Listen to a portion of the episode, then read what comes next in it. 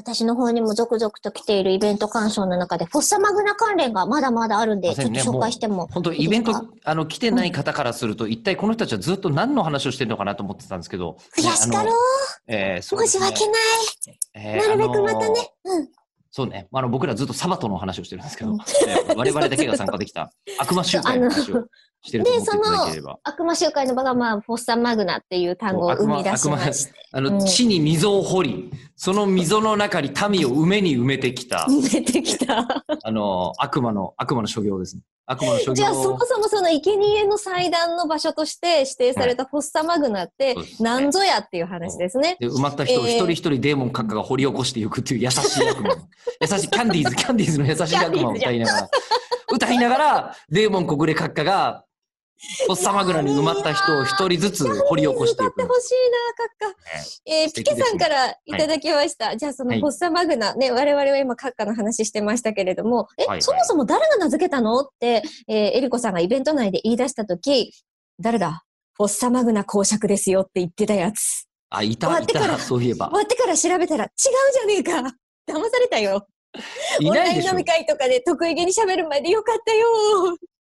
えー、下田さんがエリコさんの言うことに疑心暗鬼になってるって発言イベント内でもありましたが、こういう流れから来てるんですねって言ったけど、これ私濡れ衣じゃありません？ホストマグナ公爵って言ったの私じゃないのに、お客さんの誰かだよね。そう、なのに、私がこう、なんかみんなを騙してるみたいな流れになって。で、モノコメカさんからもですね、うん、えー、イベントの中で、フォッサマグナっていう単語出てきましたが、こちらラテン語で大きな溝という意味だったみたいですね。うん、えー、その命名者なんですが、うん、なんと、ナウマン像で有名な、ナウマン、ナウマン博士、ナウマン博士だそうです。フォッサマグナ公爵いなかった。やっぱりみんな一回公爵に騙されてる。あれさ、やっぱりあの、さっきの僕が、あの、なんかデーモン国が優しい悪魔を歌いながら、フォッサマグナにね、埋まってる生贄を掘り起こすのは100%嘘だってわかると思うんですけど、うん、えー、アナウンサーなのに、えー、エリコさん、あの、うん、なんて言うんだろう。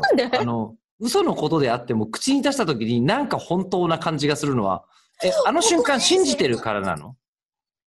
フォッサマグナ公爵だって？で、あの瞬間信じたから。あの瞬間を信じました。だってサンドイッチ伯爵がいるってことは、ホッサマグナ公爵がいてもおかしくないと思うもの。この世のカタカナ語は全部伯爵がつけばいいのいや、貴族階級の人たちかなって。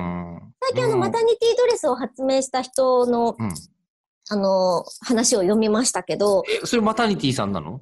マタニティさんじゃありませんでした。え、ほら、だもういや、いっぱい違う例あんじゃねえかよ。こうして嘘が 広がっていますね。